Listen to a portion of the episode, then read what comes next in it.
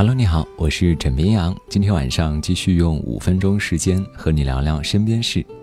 首先要和已经发了年终奖、准备开始新春剁起来的朋友们要提个醒：春节将至，多家快递公司相继表态春节不打烊，同时提醒快递时效将会受到影响。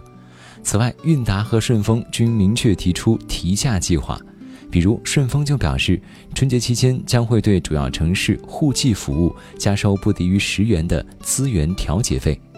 不过呢，有网友表示并不太在意，毕竟清空购物车的不是自己。怎么样在这里要温馨提示各位老公，请自觉喽。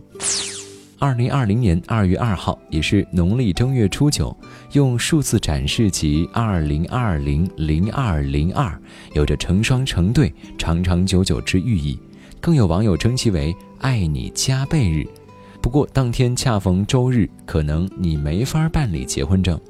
不过有些地方的民政局为了照顾群众的美好意愿，打算在这天开门上班，比如说成都、杭州等城市。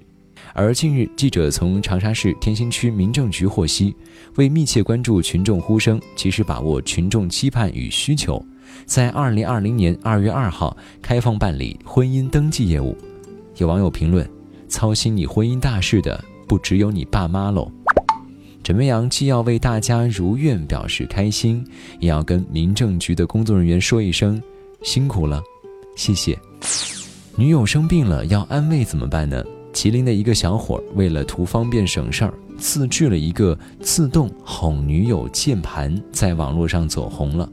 当女友发来身体不舒服时，小伙打开键盘开关，就可以自动回复“多喝热水”四个字。不过不好的是，如果没有人手动停下来，机器会不停发出“多喝热水，多喝热水，多喝热水”。所以这个机器人看起来真的是不太聪明的样子，不论对方发来什么，机器还是自动回复“多喝热水”，哪怕是收到“分手吧”这样的字样。而如果你想换一句回复的话，就需要把机器人拆了，重新进行设置。有网友笑着说：“这哪里是自动哄女友键盘，分明是自动分手机器人，好吧？”枕边羊想说：少些敷衍，多点真诚。这年头能找个对象不容易了。这前有男友为女友做的回复机器人，后有女子为规范男友做出的出行申请表。近日，一张出门申请表走红网络，表格里不乏几位异性、手机电量、活动范围、能否随时接电话等选项。表格制作人孙女士透露，因为男友常因为工作原因回家比较晚。有时候一个问题一个问题的问，自个儿也很累，于是就把所有的问题归纳总结成了一张表格。虽然其中有开玩笑的成分在，但是觉得这样落实起来也不错。她打算过完年之后把它们都打印出来，每天出门之前，男友就要填上一张表。看到此情此景，很多人纷纷心疼孙女士的男友。